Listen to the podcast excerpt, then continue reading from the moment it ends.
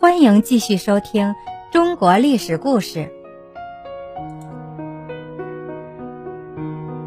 赵匡胤黄袍加身。九六零年的正月，周朝大将赵匡胤在陈桥发动兵变，夺取了周朝大权，改周为宋，做了宋朝的皇帝。赵匡胤祖籍河北涿州，出身于武官家庭。成长于动荡不安、群雄角逐的五代十国时期，赵匡胤受家庭的熏陶和当时社会的影响，孩童时期就喜欢摆弄刀枪。长大之后，年轻的赵匡胤毅然选择了精炼武艺、以求功名的道路，因此他对刀枪剑斧、骑马射箭都比较熟悉。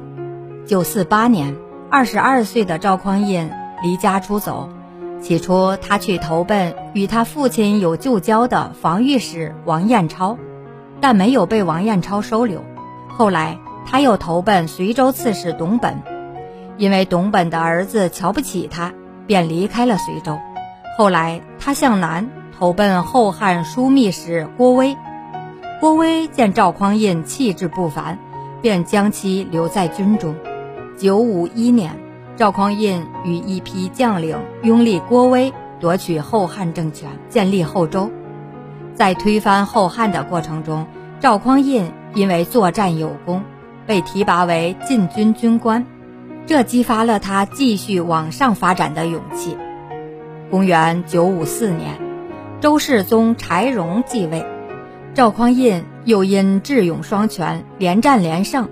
先后被提升为殿前都御侯、殿前都指挥使，成为禁卫军的高级将官。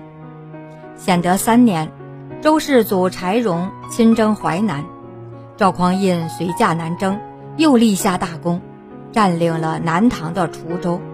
在滁州，赵匡胤的部下抓了一百多名百姓，指认他们为盗匪，准备斩首示众。而新来滁州上任的军事判官赵普却不同意。后来在赵普的劝说下，赵匡胤同意认真查问这些老百姓，最后只处置了个别有物证的人，其他人则无罪释放。百姓们都很高兴，称赞赵普英明。赵匡胤由此对赵普格外的信任，凡有大事必同他商量。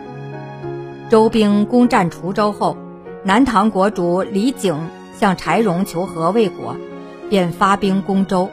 赵匡胤率兵迎战，他发现有几位士兵畏惧不前，便用剑在他们的皮力上砍出痕迹作为记号。